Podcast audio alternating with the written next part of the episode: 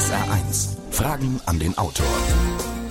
Heute Dr. Ulrich Warnke zu seinem Buch Diesseits und jenseits der Raumzeitnetze, Untertitel Ein neuer Weg in der Medizin. Mein Name ist Jürgen Albers. Schönen guten Tag, meine Damen und Herren. Es geht heute hier um die Wechselwirkungen zwischen der Welt des Materiellen und der des Geistes. Das klingt ein bisschen abgehoben, betrifft aber etliche aktuelle Diskussionen. Bei Placebos zum Beispiel, also bei Heilmitteln ohne pharmazeutischen Wirkstoff, da ist klar bewiesen, dass sie wirken. Die spannende Frage ist, warum wirken sie? Wie verändert der Glaube die Materie, also zum Beispiel unsere Körperzellen? Eine andere Frage betrifft die Genforschung. Hat sie wirklich die überragende Bedeutung, die heute oft angenommen wird? Oder sind lebenswichtige Informationen auch anderswo gespeichert? Ja, drittens wird ja heftig über Sendemasten und Mobiltelefone diskutiert. Wir fragen, wirken im Körper elektromagnetische Felder und wenn ja, ist es denkbar, dass immer mehr Strahlung von außen ohne Auswirkungen bleibt? Wie beeinflusst sie zum Beispiel die Kommunikation im Körper? Da ich selbst kein Fachmann auf diesen Gebieten bin, bitte ich ausdrücklich um kritische Fragen und auch um bitte allerdings kurze Stellungnahmen von Experten. Sie können sich mit Fragen an den Autor in dieser Sendung beteiligen, wie immer unter der Nummer 0681 für Saarbrücken, dann 602 für den Saarländischen Rundfunk und der Reihe nach weiter 3456. Also Saarbrücken 602 3456. Herr Dr. Warnke, Sie waren ja schon mehrfach in dieser Sendung zu Gast und Sie haben sich seit vielen Jahren in Ihren Büchern mit Grenzgebieten zwischen harter Wissenschaft und Esoterik beschäftigt. Haben Sie eigentlich noch freundlichen Kontakt zum anerkannten Schulestablishment in der Wissenschaft? Ja, also überhaupt keine Probleme. Ich halte ja auch über dieses Thema Vorträge auf Kongressen und in anderen Universitäten. Und das, was Sie äh, Schulwissenschaftler nennen, ja, die bedanken sich für die Anregung äh, und entschuldigen sich quasi, dass sie also nicht selbst solche Gedanken vollbringen. Ich habe es natürlich auch nun etwas einfach, denn äh, ich habe den großen Vorteil, Lehraufträge in verschiedenen Disziplinen zu haben, also in der Psychologie, in der Biologie, in der Medizin, in der Physik, also jedenfalls Teilgebieten von all diesen äh, Fachgebieten. Und da sieht man interdisziplinäre Probleme leichter, als wenn ich jetzt nur in einer Disziplin arbeiten würde. Ja, aber vieles in Ihrem Buch klingt ja doch fast wie Science Fiction, also Telepathie, Teleportation, also sozusagen beam mich hoch, Scotty, dann ein Vakuum, das eben nicht leer ist, sondern wo unabhängig von Raum und Zeit Informationen fließen. Gibt es denn wirklich handfeste Gründe, sich ernsthaft mit sowas zu beschäftigen? Ja, das ist ganz interessant. Also äh, Sie sprachen vorhin Esoterik äh, Esoterik ist eigentlich äh, überzeugt sein von einer Geheimlehre. Und interessant ist, dass die Universitäten festgestellt haben, dass es nicht mehr Geheimlehre ist, sondern dass man sich um diese Fragestellung wissenschaftlich kümmern muss. Mhm. Es gibt einfach zu viele Fragen, die noch nicht beantwortet sind. Mal ganz einfach, ich rede jetzt mit Ihnen, ich spreche in dieses Mikrofon. Mein Wille steuert im Augenblick die Muskulatur, die diese Luft, die ich rauspresse aus mir, zu Vokalen und zu Worten bildet. Mein Wille ist aber ein geistiger Prozess. Wenn ich jetzt Worte bilde, ist das ein geistiger Prozess. Gleichzeitig wird aber durch meinen Willen Materie beeinflusst. Die Muskulatur nämlich. Wo ist der Umschalter von diesem geistigen Prozess, den ich mit Wille bezeichne, zu dieser Materiebeeinflussung? Also äh, das ist uns so geläufig, dass es funktioniert, aber keiner weiß genau, wo, wie funktioniert das, wo ist der, der Auslöser dafür? Mhm. Denn irgendwo muss ja auch ein Anfang sein von geistigen Prozessen.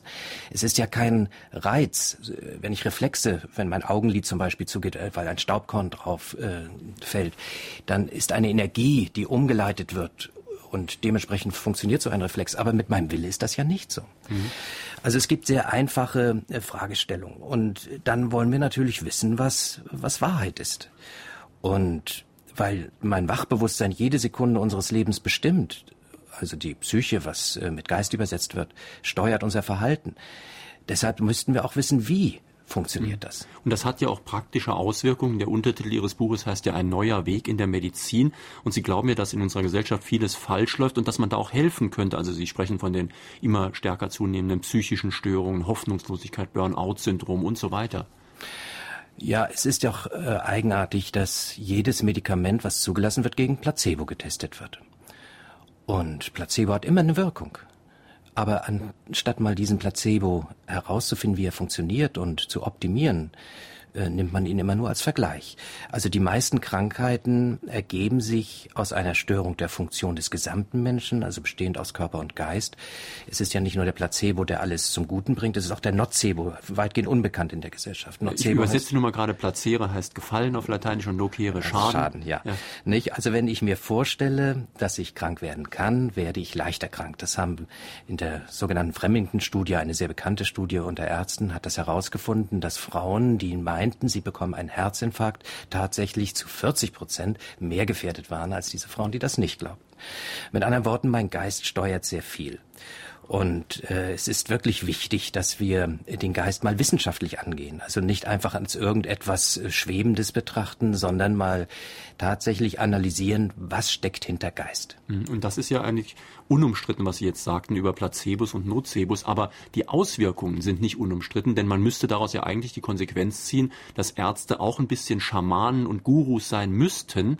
Dann müssten sie auch Zeit für ihre Patienten haben und sie müssten ein glaubwürdiges Vorbild darstellen. Da gibt's auch Untersuchungen dazu, äh, in der Schweiz zum Beispiel. Und da ist herausgefunden worden, dass der Kontakt zu einem Arzt, was erwarte ich von ihm, äh, wie glaube ich, dass er es schafft, mich zu heilen, wichtiger war als das, was als Medikament gegeben wurde. Also völlig recht haben Sie, ein guten Hausarzt machte immer schon auch einen gewissen, ja ich sag mal, Schamanen aus. Mhm. Meine Damen und Herren, wir sprechen in Fragen an den Autor heute mit Dr. Ulrich Warnke zu seinem Buch Diesseits und Jenseits der Raumzeitnetze, ein neuer Weg in der Medizin. Bei PAV hier in Saarbrücken erschienen, Preis 36 Euro. Sie können Fragen stellen unter 0681 602 3456 und die ersten sind schon da. Herr Dr. Warnke, ist eigentlich erwiesen, ob äh, Sonographie oder Ultraschall beim, bei Föten nicht doch Schäden setzen in irgendeiner Form oder bei anderen Zellgeweben im Körper? Also hier ist entscheidend, immer wenn wir Energien in den Körper hineingeben, passiert ja etwas. Wenn eine Energie absorbiert wird, dann wird sich etwas bewegen. Und nun ist das äh, von der Quantenphysik her so zu sehen, dass welcher Weg gerade getroffen wird und verstärkt wird, entscheidet, wie die Wirkung ist. Also das heißt mit anderen Worten, wenn ein Ultraschall in den Körper hineinkommt als Energie, dann ist von vornherein nicht genau herauszufinden, welchen Weg diese Energie laufen wird. Und er kann an strategisch wichtigen Punkt äh, zum Beispiel absorbiert werden und dann falsche, aber auch unwichtige äh, Wege gehen. Also das ist leider jedes Mal nicht genau abzugrenzen. Jetzt kommen wir mal zu einem etwas brisanteren Punkt, wenn wir schon bei solchen Strahlungen sind. Nicht bei solchen Strahlungen, bei ganz anderen Strahlen. Äh, zum Beispiel wird hier in Saarbrücken inzwischen von mehreren Bürgerinitiativen über die Sendemasten diskutiert, die wie Pilze aus dem Boden schießen. Und ich muss ehrlich sagen, ich bin immer erschrocken, wenn ich auf dem Markt oder sonst wo sehe, wie viele junge Leute da ständig so ein Handy am Ohr haben, also ein Mobiltelefon, um es genauer zu sagen. Und ich kann mir einfach nicht vorstellen, dass das ohne Auswirkungen bleibt. Ja. Also ganz wichtig. Was wir mit Chemie bezeichnen, und wir funktionieren aufgrund der Chemie, ist Physik. Und zwar elektromagnetische Physik. Wir kennen in der Standardphysik nur vier Urkräfte, nicht? Die starke äh, Wechselwirkung, die schwache Wechselwirkung, die elektromagnetische Kraft und die Gravitation. So. Die starke und schwache Wechselwirkung wirken nur auf sehr kleinen Räumen sind also nicht entscheidend für alles, was in unserem Körper abläuft, sind auch entscheidend, aber nicht allein entscheidend. Aber die elektromagnetische Kraft spielt eine große Rolle. Alles, was wir als Molekül bezeichnen, äh, sind Verbindungen elektromagnetischer Natur. Und wenn jetzt die außen elektromagnetischen Schwingungen in ihrer Frequenz, das heißt in ihrer Quantenenergie, das ist ein einfacher Umrechnungsfaktor, identisch sind mit den elektromagnetischen Energien in unserem Körper, dann werden sie auch ankoppeln. Nun äh, wird nicht alles sehr tief eindringen, aber das stört nicht, denn auch was in den äußeren Schichten der Haut aufgenommen wird, kann weitergeleitet werden. Und so haben Sie schon recht, dass es immer, wie auch eben der Hörer schon sagte, wenn äh, eine Energie in den Körper kommt, passiert eben etwas. Jetzt verfolge ich die Literatur zu diesem Problem, was äh, sehr, sehr heiß diskutiert wird, weltweit sehr heiß diskutiert wird, seit 1971. Sie sind ja, glaube ich, mit Ihrem Team auch der Erfinder des Wortes Elektrosmog. Äh, ja, das stimmt tatsächlich. Wir haben früher sogenannte Bienenversuche unter Hochspannungsleitung gemacht. Und im Laborjargon haben wir dann nur noch von Elektrosmog geredet. Und das haben dann die Journalisten aufgegriffen und es wurde auch in einem Buch von Professor König äh, das Wort aufgegriffen. Und nun hat sich das in der ganzen Welt verbreitet. Das ist schon eigenartig, wie manchmal mhm. so etwas funktioniert. Also wir beschäftigen uns jedenfalls mit dem Thema sehr lange schon. Und wir waren von der Verantwortung her als Wissenschaftler immer schon der Meinung, Vorsicht, Vorsicht, Vorsicht. Und das hat sich komplett bestätigt. Also im Niederfrequenzbereich sagt jetzt offiziell die internationale äh, Behörde für Krebsforschung, die der WHO angeschlossen ist, sie befindet sich in Lyon, dass äh, ab einer sehr niedrigen äh, Leistungsdichte und einem sehr niedrigen Wert, nämlich 0,4 Mikrotesla, zum Vergleich, im Augenblick ist der Grenzwert 100 Mikrotesla immer noch gültig, also ab 0,4 Mikrotesla, diese ähm, Magnetfelder Krebs machen könnten, also mögliche Krebserzeuger. Und äh, die Verantwortlichen haben das weit von sich immer schon äh, geschoben, dass so etwas überhaupt passieren kann. Ja, nun ist es offiziell. Auch Und, von deutschen Stellen ja übrigens. Ja, inzwischen also ist es einfach nicht mehr, äh, da ist kein Widerspruch mehr möglich. Das ist jetzt aufgrund der wissenschaftlichen Literatur sauber herausgekommen, dass Krebs durch ja, niederfrequent schwingende Magnetfelder passieren kann. So bei der Hochfrequenz, von der Sie eben sprachen, Handy, äh, gibt es äh, noch zu wenig Literatur. Aber die Tendenz zeigt an eine ebenso gefährliche Richtung. Mhm. Das heißt, es gibt heute auch schon Warnungen, die sagen, man sollte sowas Kindern auf jeden Fall ganz verbieten. Man sollte es nur in Notfällen benutzen, diese Mobiltelefone. Man sollte dann welche nehmen, die eine geringe Strahlung haben. Ist das der richtige ja, Ausdruck? Absolut, ja, ist richtig. Ja, da gibt's äh, von offizieller Seite, von öffentlichen Institutionen Warnungen. In England, die war als erste ausgesprochen worden, die sogenannte Stewart-Kommission im Auftrag der Regierung, die davon ausgeht, dass Kinder nicht das Handy bis zum 16. Lebensjahr, also 14 bis 16 Jahre, nicht das Handy benutzen sollten, weil sie gefährdet eventuell sind.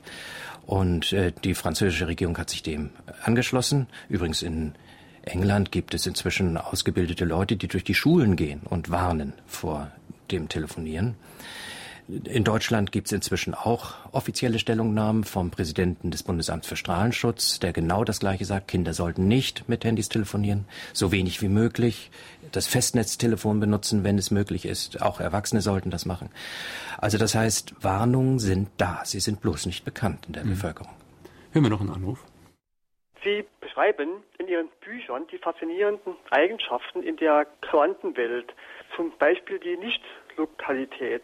Sind diese Eigenschaften tatsächlich nur bei den kleinsten Teilen zu finden oder gibt es auch Auswirkungen auf die Makrowelt, zum Beispiel die Dualität Teilchenwellen bei den Photonen? Ja, die Frage ist wichtig, denn das haben sich schon viele gefragt.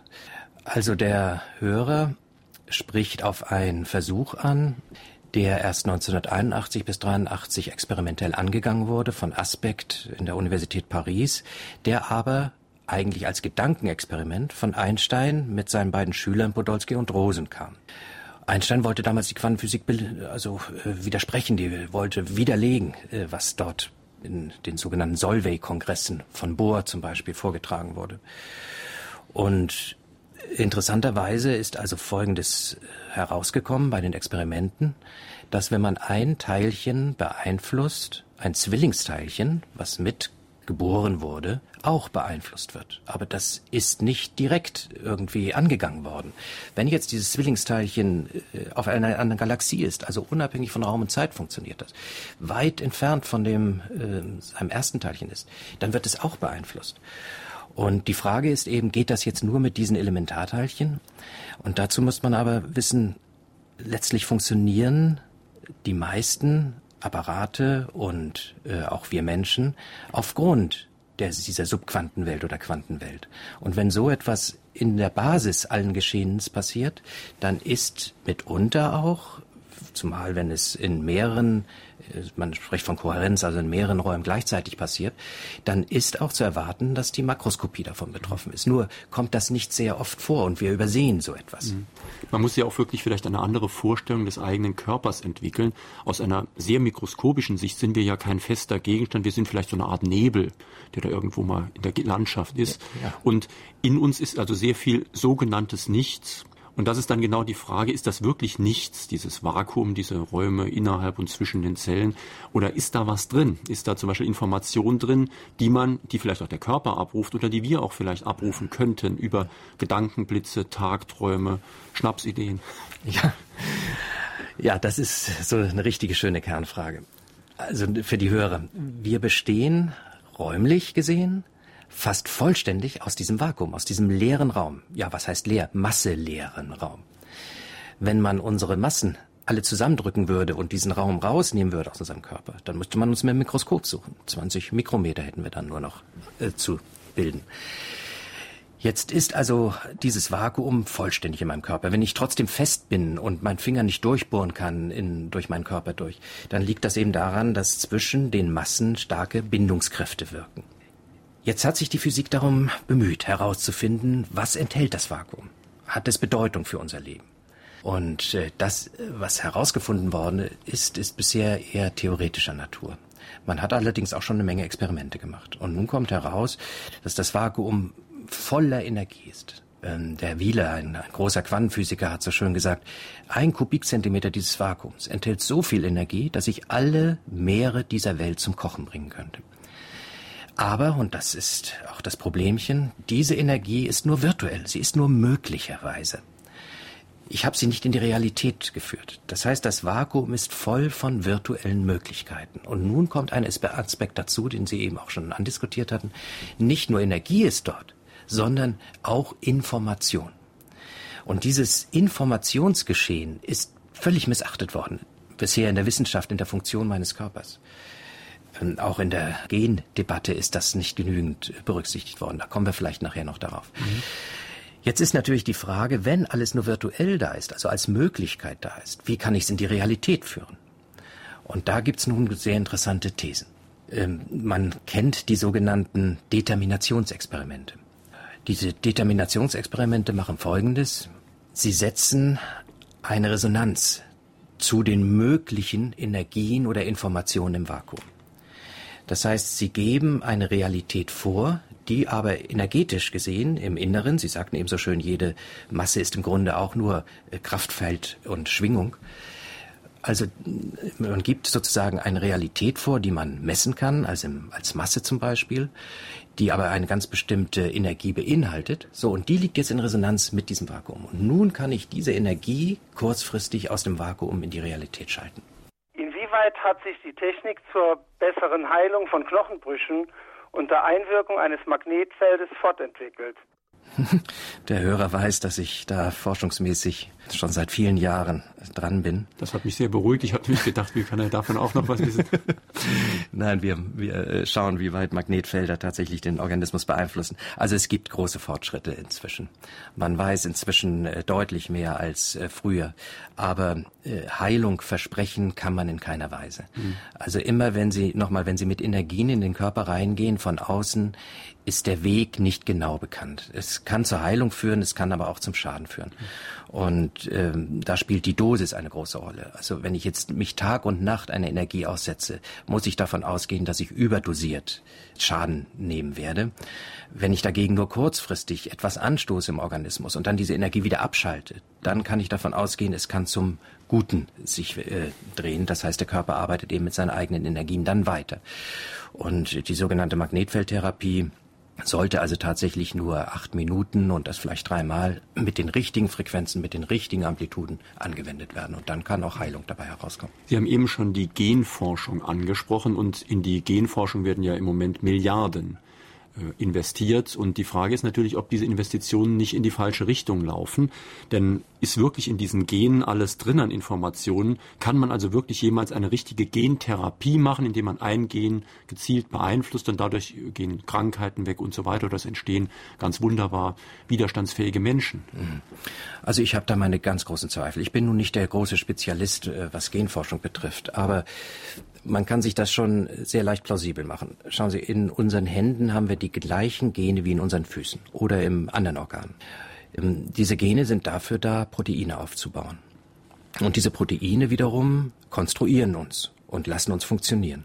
Woher wissen die Gene, die doch genauso aussehen, in meinen Händen, dass sie Hände aufbauen? Und woher wissen die Gene in den Füßen, dass sie äh, Füße aufbauen sollen? Es sieht also so aus, als ob wir weit mehr Informationen brauchen, als die Gene selber im Augenblick bieten. Und dann liegt natürlich schon wieder nahe, äh, dieses Modell, was ich in einem Buch beschreibe, heranzuziehen, dass diese Information eben in diesem Vakuum, in dem Zwischenraum zwischen den Massen liegt. Und dass die Gene nur dafür da sind, an diese Information, ich sag mal, resonant heranzukommen und dann in die Wirklichkeit zu führen und ist, dann uns funktionieren zu lassen. Es ist ja auch, glaube ich, erwiesen, dass das Umfeld der Gene auch wichtig ist. Also es ist nicht vollkommen egal, wo das Gen gerade sitzt. Völlig richtig. Äh, man hat ja diese Klone oder ich sag mal einfach Zellen in der Petrischale heranwachsen lassen zu begrenzten Organismen, die dann ein ganz anderes Verhalten und eine anderes auch Lebenserwartung hatten, als in vivo, wie das heißt, also als im wirklichen Zustand. Also die Umgebung spielt eine Rolle. Und vielleicht gilt ja auch dann das, was bei einem Kunstwerk auch gilt, dass das Ganze eben viel mehr ist als die Summe der Teile. Das heißt, wenn ich das alles analysiere, wenn ich ein Bild analysiere, ein Kunstwerk, habe ich eben kein Kunstwerk. Das ist auch ein interessantes Gebiet, was sich jetzt gerade neu auftut, die sogenannte Komplexitätsforschung. Äh, die jetzt sehr eng mit der Informationsforschung zusammenhängt. Es tun sich überhaupt sehr viele neue Gebiete auf. Schauen Sie, Beispiel Sony findet heraus, dass außersinnliche Wahrnehmung funktioniert. Über einen Pressesprecher wird das bekannt gegeben. Dann IBM, eine wirklich Weltfirma, arbeitet als Teleportations, mit Teleportationsexperimenten. Also wenn große Firmen äh, sich diesen früheren Esoterik-Themen annehmen, dann muss die Wissenschaft mithalten. Und aus dem Grunde fängt jetzt an, ganz neu, ich habe gerade äh, hier mal mitgebracht, die Zeit, die neueste Ausgabe. Wo ist Gott? Fragezeichen. Herrenforscher erklären religiöses Erleben. Also in der Universität Pennsylvania werden jetzt Untersuchungen über Meditation und sogenannte Erleuchtung vorgenommen. Erleuchtung, die dem Buddhismus vorbehalten sind. Dann ein äh, in der Frankfurter Allgemein, auch vom 3. März, Systembiologie. Man sucht das Geheimnis des Lebens zu ergründen und kommt dazu, dass es nicht in der DNA liegt. Mhm. Also das heißt, diese Themen, die wir gerade anfangen hier zu diskutieren, sind weltweit ein Thema in der Wissenschaft geworden. Auch äh, Siba Geigi hat ja durch hat ja ein Patent angemeldet auf eine Sache, die ich fast gar nicht glauben konnte. Da werden also Eier bestrahlt und durch diese Bestrahlung entstehen wieder die Urformen von längst ausgestorbenen Tieren. Das ist ja fast ja. Jurassic Park. Ne? Ja, ja, das ist eine sehr spannende Sache. Also das geht sehr weit äh, in diesen Versuchen Zibageige. Äh, darf ich das mal ganz kurz erklären? Das ist nämlich sehr einfach zu erklären. Also hier werden Potenziale angelegt über ein sogenanntes Kondensatorfeld. Das heißt, man setzt einfach zwei Elektroden äh, in einem gewissen Abstand. Auf eine Elektrode legt man eine Spannung und dann setzt man Eier in dieses Kondensatorfeld. Und dann wird Information freigegeben, Stichwort Information, die tatsächlich ermöglicht, dass aus den Eiern, ich sag mal Forellen werden, die schon lange ausgestorben sind. Dann äh, konnte man äh, Bakterien wiederbeleben, die im Eis eingefroren waren. Keine andere Methode hat geholfen. Dann konnte man Farne erzeugen, die schon ebenfalls lange ausgestorben sind, die sich dann auch sogar zu anderen Pflanzen entwickelten. Das heißt also, hier wurde Information plötzlich freigesetzt, äh, was man nie erwartet hatte, aufgrund von einem bestimmten Kraftfeld, was man äh, draufgegeben hat. Eine sehr einfache Sache und das bringen wir inzwischen auch in die Heilungsmethoden rein. Noch eine Frage an den Autor Ulrich Warnke. In meinem Wohngebiet hier in Saarbrücken hat Vodafone vor kurzem eine Mobilfunkantenne auf einem Privathaus in Betrieb genommen. Und ich wohne ungefähr 100 Meter weg davon. Ich habe selber kein Handy und übrigens auch kein Schnurlostelefon. Und nun werden mir aber diese schädigenden Auswirkungen von dieser Technik, die ich selber nicht nutze, aufgezwungen. Muss ich mir das gefallen lassen? Ja, diese Frage stellen sich alle, die betroffen sind, und zwar in genau der gleichen Weise. Äh, es ist also nochmal zu wiederholen, ein Handy benutze ich selbst und kann selber mich sozusagen bestrahlen oder entscheiden, ob ich mich bestrahle. Von einem sogenannten Basisstation äh, werde ich dauerbestrahlt, ohne dass ich will und ich kann überhaupt nichts dagegen machen. Also das Problem wird sehr stark diskutiert. Die Kommunen sind äh, etwas machtlos, weil das Aufstellen einer Antenne, wie es jetzt hier auch gerade geschildert worden ist, solange die Antenne nicht größer als zehn Meter ist, kann ohne Genehmigung geschehen. Aber es wird so viel veröffentlicht, was nicht besonders positiv aussieht, dass die Leute, die jetzt inzwischen ihre Plätze an diese Sender vermieten, wohl demnächst herangezogen werden, auch äh, mit, äh, ich sag mal, Regressansprüchen. Es gibt ja auch Gerichtsurteile schon, unter anderem, dass jemand Mietminderung zugesprochen bekommen hat, weil eine Sendeanlage bei ihm in der Nähe war. Ach, da gibt's jetzt ein ganz neues Urteil. Also das, was Sie jetzt ansprechen, ist 20 äh, Prozent Mietminderung gewesen. Aber es gibt ein neues Urteil in der Schweiz und das geht auf 30 bis 35 Prozent Mietminderung und zwar auch in Hochhäusern. Und das ist schon ein gewaltiger Einsturz sozusagen der, der kommerziellen Nutzung eines Gebäudes. Das heißt dann, die Häuser in der Umgebung werden ganz real weniger wert und die Eigentümer dieser Häuser könnten sich darüber auch Gedanken machen. Ganz genau ist richtig. Also es gibt äh, Hinweise von Maklern, auch die Grünen haben ein entsprechendes äh, Papier rausgegeben, dass Häuser, die Antennen beinhalten, beziehungsweise die Umgebung von diesen Antennen an Wert verlieren im Augenblick. Wobei man ja sagen muss, die Antennen sind hauptsächlich fragwürdig wegen der Dauerbestrahlung. Von der Intensität her sind die einzelnen Mobiltelefone viel gefährlicher. Ja, 2000 bis 10.000 Mal stärker strahlen diese Handys. Nur die hat man eben immer nur für relativ kurze Zeit am Ohr und so eine Basisstation arbeitet länger. Trotzdem, da ist noch nicht alles geklärt. Also diese niedrigen, man spricht hier von Leistungsflussdichten, können eigentlich gar nicht viel im Organismus anregen. Und trotzdem gibt es äh, erst zwei, stellen Sie sich vor, zwei Untersuchungen weltweit, die doch zeigen, dass auch ohne, dass die Psyche hier äh, etwas bewirkt, tatsächlich gewisse Schädigungen teilweise sogar herauskommen. Das heißt, äh, es wurden hm, Umfragen gemacht von einem Professor Kundi in Österreich und hier zeigten sich Herz-Kreislauf-Störungen. Und es gibt eine weitere Untersuchung von einem Professor Santini in äh, Frankreich. Der hat äh, Müdigkeit, äh, Gedächtnisschwierigkeiten und ähnliches gefunden. Und äh, beide sind der Meinung, das würde nicht über die Psyche ausgelöst. Man muss trotzdem sagen, die Psyche kann auch krank machen. Also wenn jetzt ein Sender hier in meinem Blickwinkel ist und ich sehe den jeden Tag und habe Angst, dass er mich krank macht, dann werde ich allein von dieser Angst her krank werden. Das ist auch unser Thema ja hier, mhm. Placebo, Nocebo. Wir hatten ja schon drüber gesprochen. Gibt es vielleicht auch die Möglichkeit, dass noch ganz neue Wegungen der Beeinflussung entstehen durch diese Sender, die wir heute noch gar nicht kennen? Also nicht nur durch die Wellen direkt, sondern auch indem die Wellen in mir Informationsflüsse verändern. Ja, also das ist Thema dieses Buches. Ich habe es im Grunde deshalb sogar geschrieben. Es ist so, dass die Physik, und zwar die Quantenphysik, andere Wellen kennt, als sie uns geläufig ist. Es geht hier um die Polarisation. Also normalerweise sprechen wir von transversalen elektromagnetischen Schwingungen. Und die Quantenphysik kennt nun auch longitudinale Schwingungen. Sie kennt auch zeitpolarisierte Schwingungen. Und es gibt Physiker, die sagen, jeder Sender strahlt neben den elektromagnetischen Schwingungen auch longitudinale bzw. zeitpolarisierte Schwingungen aus. Und auch äh, gibt es Theorien in der Physik, die sich sogar experimentell beweisen lassen, dass ein Potenzial Strukturen enthält. Das heißt, in einer, in einer Spannungsaufbau, in einem elektrischen Spannungsaufbau sind Wellen untergeordnet, eingebaut. Und diese Wellen könnten äh, Informationen bringen und auch ankoppeln an uns. Ähm, sodass also äh, sogar der Verdacht sehr hoch ist, weil nämlich bei solchen äußerst geringen Leistungsflussdichten etwas passiert in unserem Organismus, dass eben doch Informationsgeschehnisse erarbeiten. Lässt sich denn jetzt schon absehen, in welchem Ausmaß und eventuell in welchem Zeitraum diese neuen Erkenntnisse wirklich im breiten medizinischen Alltag Anwendung finden könnten?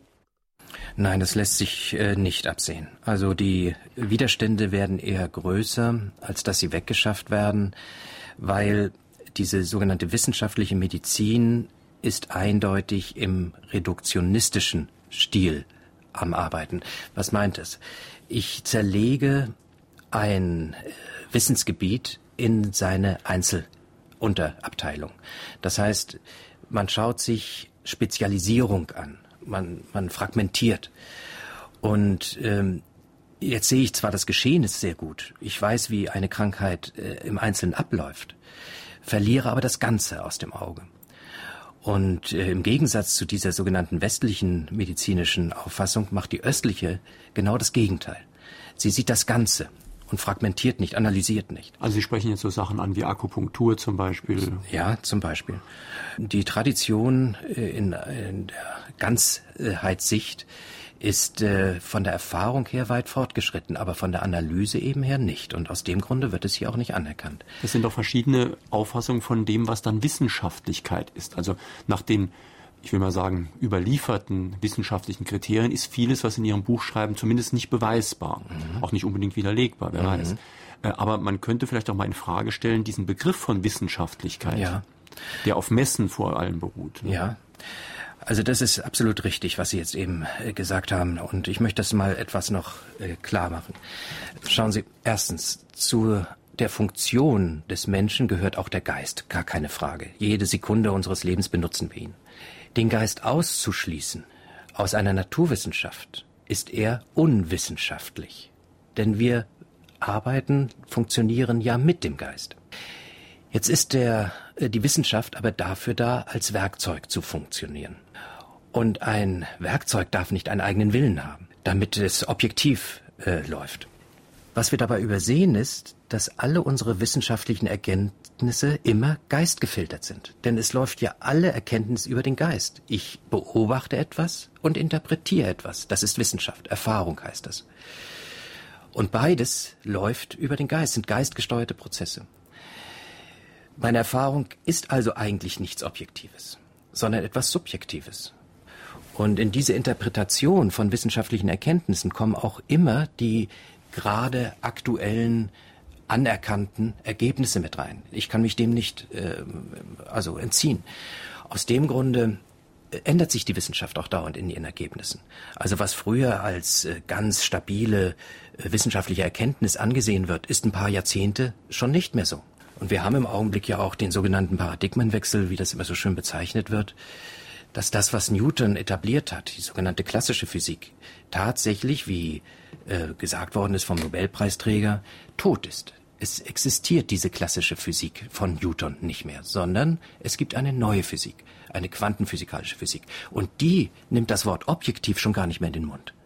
Die neue Physik, die schaut nicht mehr nach den Ursachen, so haben wir das aber in der Wissenschaft bisher gemacht, solche Kausalphänomene, sondern oft auch nach dem Zweck. Das heißt, die Materie in der neuen Physik ist nicht mehr das Entscheidende, was aber in der klassischen Physik immer der Fall war. Wir haben Materie untersucht und die hat diese überragende Technologie auch aufbauen können, sondern die neue äh, Physik schaut auch nach Sinn und Bedeutung, also nach Information mhm. und damit in den Zweck. Was hält er von den morphischen Resonanzen und morphischen Feldern und den Theorien des Englischen? Ja, manche Leute sagen, er ist kein Wissenschaftler, Rupert Sheldrake. Naja, er ist von der Ausbildung her schon Wissenschaftler, er ist Biologe.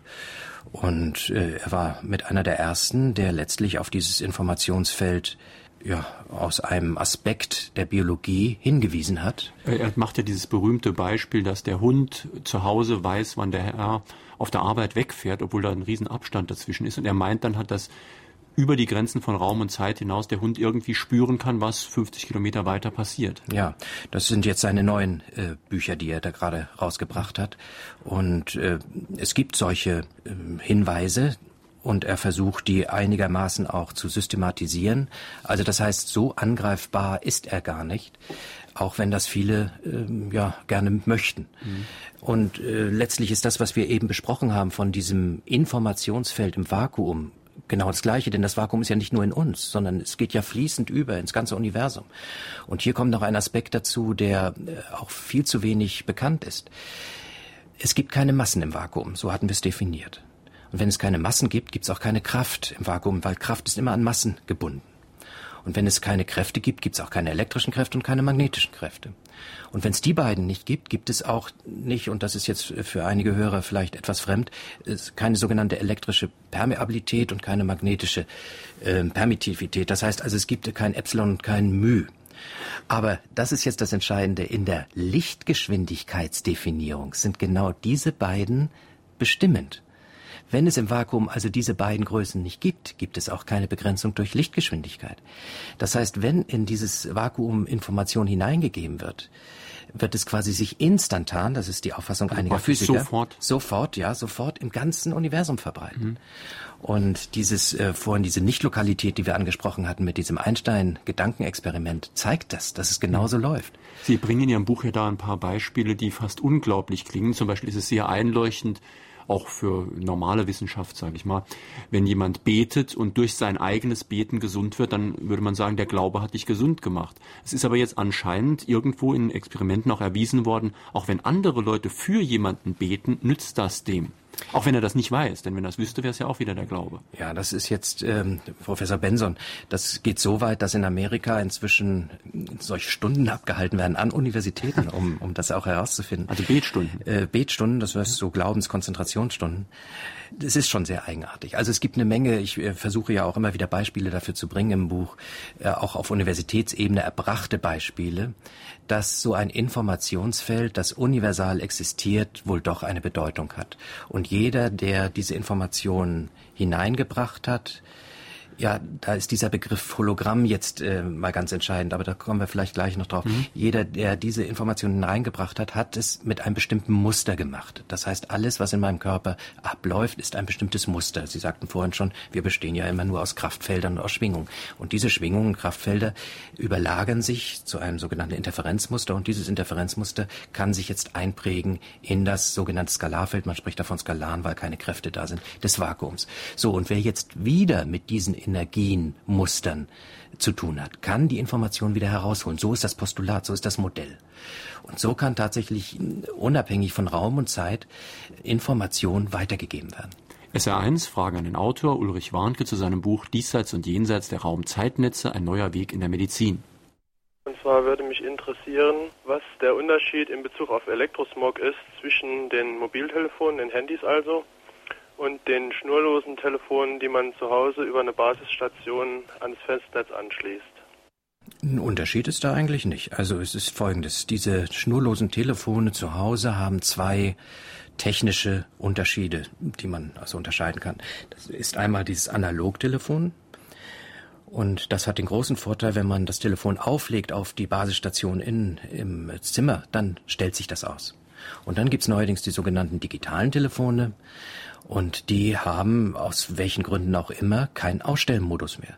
Das heißt, wenn man dort das Telefon auslegt, dann bleibt der Sender aktiv. Aber die Entfernung ist doch wesentlich geringer. Also wenn ich die Basisstation habe und bin nur ein Zimmer weiter, muss ja nur gesendet werden von dem einen Zimmer ins andere. Ja, aber die äh, senden mit einer fest eingestellten Leistungsflussdichte, normalerweise so bis auf 300 Meter, wenn wir keine Wände hätten, und bis auf 100 Meter, wenn wir Wände dazwischen setzen. Und diese äh, Sendung, Sendertätigkeit, die nun dauernd ist, auch nachts, ist nach Meinung der Betroffenen ungünstig. Äh, Untersuchungen sind leider noch nicht gemacht worden dazu. Dann wird es ja eigentlich höchste Zeit. Wie wirkt sich Elektrosmog auf den Organismus aus? Zweite Frage. Bei der Akupunktur werden ja Energieströme gebündelt. Ist es schon mal gelungen, diese Energieströme zu messen? Fangen wir vielleicht mit dem Elektrosmog an. Und da hatten Sie in Ihrem Buch das Beispiel von 1975 mit den Bienen. Sie haben es vorhin angesprochen. Die Frage war nur, was haben die Bienen dann gemacht? Ja, sehr eigenartiges Verhalten gezeigt. Sie haben sich gegenseitig erstmal versucht abzustechen, sogar die Königin wurde attackiert, was ganz ungewöhnlich ist. Und dann haben sie äh, das Einflugloch verkittet. Das machen Bienen nur dann, wenn sie einen Störreiz haben, zum Beispiel zu kalt und, und äh, Schnee äh, kommt rein in die Beute, dann verkitten sie auch. Ähm, das hatte zur Folge, dass kein Sauerstoff und keine Luft mehr reinkam. Und dann haben die äh, ein Fächelverhalten gezeigt. Das heißt, sie wollten sich Luft heranholen. Und dieses Fächeln hat Hitze erzeugt als Reibung. Und dann sind die Bienenwaben geschmolzen. So heiß wurde das drin. Das heißt, das ganze Volk ging unter. So schlimm ist es nun nicht immer, sondern nur dann, wenn wir eben künstlich diesen äh, Elektrosmog angelegt haben. Ja, die Wirkung von Elektrosmog, das ist ein sehr, sehr großes Thema. Es geht also um Krebs ähm, in der Tendenz. Es geht aber auch um Störungen. Also man äh, kann vielleicht mit einem Beispiel aus den USA mal kurz dienen. Der Rechtsanwalt Angelos, der gegen die Tabakindustrie gewonnen hat und gegen die Asbestindustrie, hat sich diesem Thema angenommen und hat inzwischen nicht nur die Betreiber, die Mobilfunkbetreiber verklagt, sondern auch die Produzenten. Nokia zum Beispiel hat in einem äh, in einem Patent in den USA zugegeben, dass möglicherweise Krebs erzeugt wird übers Handy. Das kann man nachlesen. Und er hat sogar die Bundesstaaten verklagt, und er hat nur dann die Klage annehmen wollen, wenn zu 90 Prozent er gewinnen wird. Das äh, gibt er so öffentlich raus. Das heißt also, man hat schon ganz schönes Beweismaterial. Aber nun klagen die meisten Menschen hier nicht über Krebs, sondern die klagen über Funktionsstörungen und Müdigkeit. Und äh, da gibt es sehr, sehr wenig Untersuchungen, die das wirklich beweisen.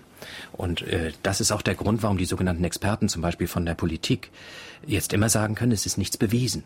Aber es gibt eben Hinweise und unter Hinweisen muss man wieder sagen, konsistente Hinweise oder starke Hinweise oder schwache Hinweise, das ist so eine Abstufung.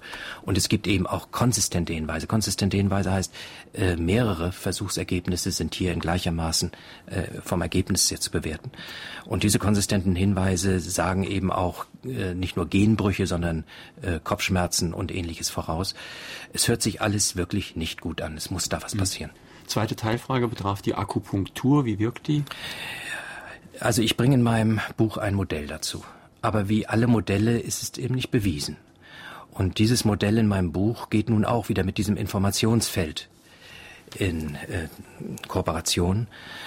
Das, was mit Energiebündelung eben vom Hörer gesagt worden ist, es ist nichts bewiesen bisher, nichts bewiesen. Und es ist auch noch nichts gemessen worden. Es gibt immer wieder mal Hinweise, dass tatsächlich in Russland hauptsächlich und in China etwas bewiesen ist. Und wenn man sich dann diese Veröffentlichung anschaut, dann kommt man dahinter, dass das kein mhm. Beweis ist. Aber wirken, wirken tut's ja anscheinend. Äh, nicht nur anscheinend. Also es kommen immer mehr Ergebnisse raus, gerade jetzt wieder ganz aktuell von Universitäten, die in Doppelblindtests herausgefunden haben, dass ähm, in bestimmten äh, Krankheiten, nicht in allen, hier tatsächlich eine Heilung eintreten kann.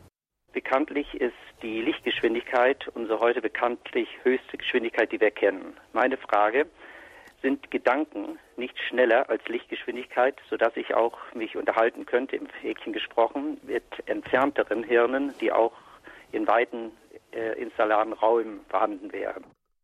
Ja, der Hörer macht sich Gedanken, die ich mir auch gemacht habe. Also ich habe ja vorhin diese für mich völlig unverständlichen Begriffe wie Mühe und ich weiß nicht was genannt. Ja. Also anscheinend kann es ja im Vakuum doch was Schnelleres geben. Ja, ja. Also erstens ähm, Einstein hat nie gesagt, dass das die Grenzgeschwindigkeit ist, Lichtgeschwindigkeit. Wenn man Einstein wirklich liest, hat er gesagt, es ist eine Barriere, die von unten her nicht überwunden werden kann. Also wenn ich mit langsameren Geschwindigkeiten an die Grenze der Lichtgeschwindigkeit gehe, komme ich durch die Barriere nicht durch.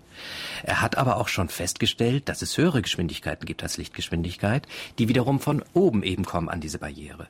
Und tatsächlich gibt es in der Physik, äh, für Einstein äh, ist das damals gewesen, ähm, theoretische Erwägungen, dass es auf jeden Fall mehr als Lichtgeschwindigkeit gibt, also schnellere Geschwindigkeiten als Lichtgeschwindigkeit, wobei natürlich das Problem mit der Kausalität äh, mhm. auftritt, aber das äh, ist zu lösen. Und ähm, auch ähm, Feinstein sagt, es kann Geschwindigkeiten geben, die von oben her an die Lichtgeschwindigkeiten herankommen, dann wird sehr viel auf den Kopf gestellt, aber nicht durch die Lichtgeschwindigkeitsbarriere hindurchbrechen so dass es also tatsächlich mehr als Lichtgeschwindigkeit gibt und auch die Wellenformel von Maxwell äh, sieht vor, dass es mehr als Lichtgeschwindigkeit gibt und tatsächlich sind zum Beispiel Phasengeschwindigkeiten in Wellenphasen sind also Bezugssysteme von Wellentälern und Wellenbergen äh, schneller als das Licht. Das ist bekannt. Das ist auch in jedem Lehrbuch zu finden. Und was daran und der, hm, und der Hörer fragte eben, äh, kann es also sein, dass man Gedanken äh, mit schneller als Lichtgeschwindigkeit? Ja, das ist ja das, was wir eben gerade besprochen haben. Wenn ich hier meine Gedanken ins Informationsfeld hineingebe und keine Lichtgeschwindigkeit in diesem Informationsfeld existiert und diese Information sich sofort irgendwohin ausbreitet, dann kann jemand anders, der in Resonanz liegt zu der Information, die schlagartig, also ohne Zeit und ohne Raumverlust sofort wieder rausholen. Das ist dasselbe wie Gedankenübertragung mit Überlichtgeschwindigkeit. Und da gibt das Ganze auch eine gewisse praktische Funktion, denn äh, zum Beispiel bei Träumen oder bei Gedankenblitzen, bei Geistesblitzen, wie man so schön sagt, da wäre es ja denkbar, dass man in bestimmten Momenten aus dieser Information, die da irgendwo rumschwirrt im Vakuum oder wie das immer genau sein mag, dass man da was aufnimmt. Man weiß ja manchmal wirklich nicht, woher kommt die ja. Idee. Und auch wenn jemand meditiert oder entsprechende Trance-Erlebnisse hat, dann nimmt er ja auch von irgendwo was auf. Und es könnte ja zumindest sein, dass es aus einem solchen Feld aufnimmt. Ja. Also hier ist zu sagen, die Stanford Research Institute in Kalifornien, das ist hier Putaf und äh, Tag, oder die Science Application International Corporation in Palo Alto in Kalifornien oder Princeton University, zur Princeton University müssten wir gleich nochmal was sagen, machen genau hier Versuche dazu. Das heißt, diese Institute haben gefunden, dass es so etwas wie Hellsehen gibt, dass es so etwas wie Präkognition gibt. Und sogar, dass äh, die US-Armee wendet den Einsatz von Hellsehern an, äh, ist mit, mit Namen und allem bekannt. Äh, das sind mit positiven, also Versuchsergebnis. Mit anderen Worten, es gibt tatsächlich weit mehr, und das hat man bisher, da gebe ich Ihnen ja völlig recht, in die Esoterik reingesteckt. Aber es gibt inzwischen wissenschaftliche Ergebnisse, die zeigen, hier ist etwas, was wir bisher nicht erklären konnten. Aber mit dem Modell, was ich äh, hier gerade mit Ihnen diskutiere, was im Buch drin steht, ist das erklärbar. Aber als Modell ist es nicht bewiesen. Sie wollten über Princeton noch was sagen? Ja, Princeton ist eine interessante Gruppe. Äh, ich meine, erstmal ist Princeton ja eine unserer besten Universitäten. Einstein war dort, äh, weitere Feynman zum Beispiel, auch Nobelpreisträger, ist dort. Im Augenblick haben wir auch wieder den, der die String-Membrantheorie etabliert hat, ein Professor Witten, der auch in Princeton arbeitet, äh, wird als der intelligenteste Physiker aller Zeiten genannt, im Spiegel zum Beispiel. Und diese Universität hat eine Gruppe gegründet, schon vor vielen Jahren, die heißt PEAR, abgekürzt äh, P-E-A-R, das heißt Princeton Engineering Anomalies Research. Und die haben festgestellt, und zwar statistisch signifikant, dass unsere Gedanken die Elektronen in Monitoren, also in Bildschirmen beeinflussen können. Und zwar geschieht das in der Gruppe besser als bei Einzelpersonen. Das geschieht bei emotionell aufgeregten Menschen wiederum besser als bei coolen, sage ich mal, also bei intellektuellen Menschen, bei Frauen besser als bei Männern. Und diese Princeton-Gruppe hat jetzt ein, ein hochinteressantes Projekt äh, laufen. Das nennt sich The Global Consciousness Project. Das heißt nichts anderes, als dass es global ein Bewusstsein gibt. Was steckt dahinter? Die haben äh, bestimmte Zufallsgeneratoren um den Erdkreis herum äh, hingestellt in verschiedene Häuser. Das heißt also, äh, in Deutschland, in Frankreich, in Italien und USA und so weiter stehen bestimmte Maschinen, die Zufallsimpulse generieren. Und äh, jeder dieser äh, Maschinen ist direkt im Online-Verfahren an die Computer in Princeton angeschlossen. Und jetzt stellen die fest, dass in dem Augenblick, wo ein weltweites Geschehen passiert, Stichwort ähm, Dianas Tod, äh, dann äh, der Krieg in Jugoslawien oder aber der 11. September, dass dann diese Zufallsimpulse sich verändern zu nicht mehr Zufallsimpulsen. Das heißt, es läuft dann plötzlich aus der, aus der Nulllinie heraus. Und das Spannendste und im Augenblick auch völlig äh, Unerklärliche ist, dass beim 11. September schon vier Stunden vorher dieser Zufallsgenerator sich veränderte. Also die Wissenschaftler, die dieses Projekt leiten, stehen dazu, dass sie alles an Statistik Nötige dafür getan haben und haben eben, man kann das äh, verfolgen im Internet. Wir können auch die WWW-Nummer bekannt geben, äh, was da im Augenblick gerade läuft. Mhm. Das würde ja konkret bedeuten, also wenn sich sehr, sehr viele Millionen Menschen über was aufregen, beeinflusst das diese Maschinen und in diesem letztgenannten Fall konnte die Aufregung sozusagen vorweggenommen werden. Ja. Das ist natürlich ja, ganz unglaublich. Das ist ganz unglaublich und es gibt weitere Experimente, die so etwas zeigen. Die Experimente von Libet zeigen, mhm. dass unser Gehirn schon bevor überhaupt ein Reiz gesetzt wird, trotzdem schon reagiert. Mhm. Es sind äh, nochmal äh, auch mit, äh, mit Dia, äh, also mit, mit Bildern Experimente gemacht worden. Da war was Schreckliches drauf und dann waren wieder schöne Bilder. Und immer wenn was Schreckliches kam, hat schon vorher das Gehirn gewusst, dass etwas Schreckliches kam, auch wenn die Zeiten völlig statistisch mhm. gegeben waren. Meine Damen und Herren, wir sprechen heute in Fragen an den Autor mit Dr. Ulrich Warnke zu seinem Buch Diesseits und Jenseits der Raumzeitnetze, ein neuer Weg in der Medizin, erschienen beim PAV Verlag hier in Saarbrücken, Preis 36 Euro. Drei Hörerinnen oder Hörer bekommen demnächst vom Verlag ein Buch, und zwar Anne Stöß aus Karlsruhe, Helga Ruf aus Saarbrücken und Peter Winter aus Trier. Ich gebe die Adressen jetzt gleich an Dr. Warnke weiter, der gibt seinen Verlag und dann können Sie auch sicher sein, dass Sie die Bücher bekommen. Wir haben jetzt noch eine Frage. Ich würde gern fragen, wie weit die Erdstrahlung die menschliche Gesundheit beeinflusst und wenn ja, also schädigend, wenn ja, welche Abhilfe kann man leisten? Beides ganz schwer zu beantworten. Also sogenannte Erdstrahlen können vieles bedeuten. Wir sprachen vorhin von diesen sogenannten longitudinalen Schwingungen, die leichter an uns rankoppeln, weil unsere Proteine auch mit longitudinalen Schwingungen arbeiten. Es gibt eine sehr schöne äh, Darstellung von einem russischen Wissenschaftler, der heißt Davidov, der hat herausgefunden, dass sogenannte Solitonen, das ist eine Art longitudinale Schwingung, in unseren Proteinen sehr verbreitet sind. Solitonen sind physikalisch erwiesen, sind dort.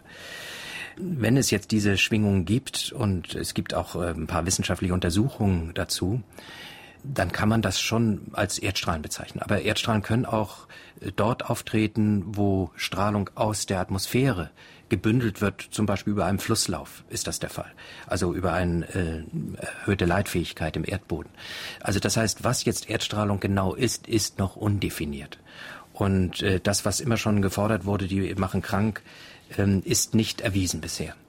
Und wenn man nicht weiß, was Erdstrahlen eigentlich sind, dann kann man sich auch nicht davor schützen. Mhm. Äh, selbst wenn wir Ideen dazu haben, können wir es nicht messen, denn longitudinale Schwingungen sind nicht messbar. So einfach.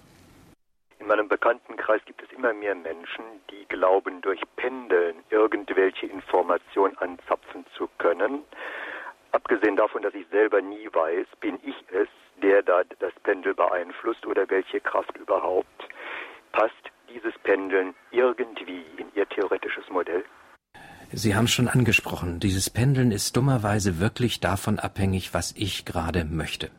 Das kann jeder selbst probieren. Er soll mal ein Pendel in die Hand nehmen, den Arm sozusagen aufstützen, das Pendel in die Luft halten und sich jetzt nur vorstellen, das Pendel läuft rechts herum. Dann läuft es rechts herum. Dann kann er sagen, das Pendel soll jetzt stoppen und links herumlaufen. Das Pendel wird dann links herumlaufen. Das heißt mit anderen Worten, der Glaube, dass das etwas machen würde, das Pendel, bewegt das Pendel schon in die Richtung, die ich gerade glaube. Und weil es eben so stark subjektiv abhängig ist, äh, meine ich, dass da objektiv, also informationsmäßig wenig herauszuholen ist. Kennt der Autor Krankenheilungen durch Autosuggestion? Welches Verfahren könnte er eventuell hier empfehlen? Und wie steht er zum sogenannten positiven Denken? Also wenn man krank ist, sollte man natürlich nicht versäumen, einen Arzt mit einzuschalten. Also äh, das muss sein. Aber viele Krankheiten sind tatsächlich eigengemacht. Indem ich mir vorstelle, ich werde krank, werde ich auch krank. Und umgekehrt, wenn ich mir vorstelle, dass ich gesund werden kann, kann ich auch gesund werden. Das sind ja diese Placebo-Effekte. Und ich habe eine Menge Beispiele, eigentlich ist es eine ganze Vorlesung, äh, wo wissenschaftlich nachgewiesen der Placebo oder Nocebo funktioniert. Zum Beispiel wurden Asthmatiker Luft gegeben, die kontaminiert war. Und tatsächlich bekamen 70 Prozent der Asthmatiker Anfälle, sogar teilweise klinisch relevant. Mhm. Und dann wurde Luft gegeben und dann sagte man, das ist der eigentliche Sinn der, des ganzen Versuchs, die aus Salin war, ganz rein. Und diese Anfälle waren kopiert. Was denen verschwiegen worden ist, den Asthmatikern, es war immer die gleiche Luft und sie war weder kontaminiert noch besonders rein. Also das heißt, nur der Glaube daran macht schon sehr viel.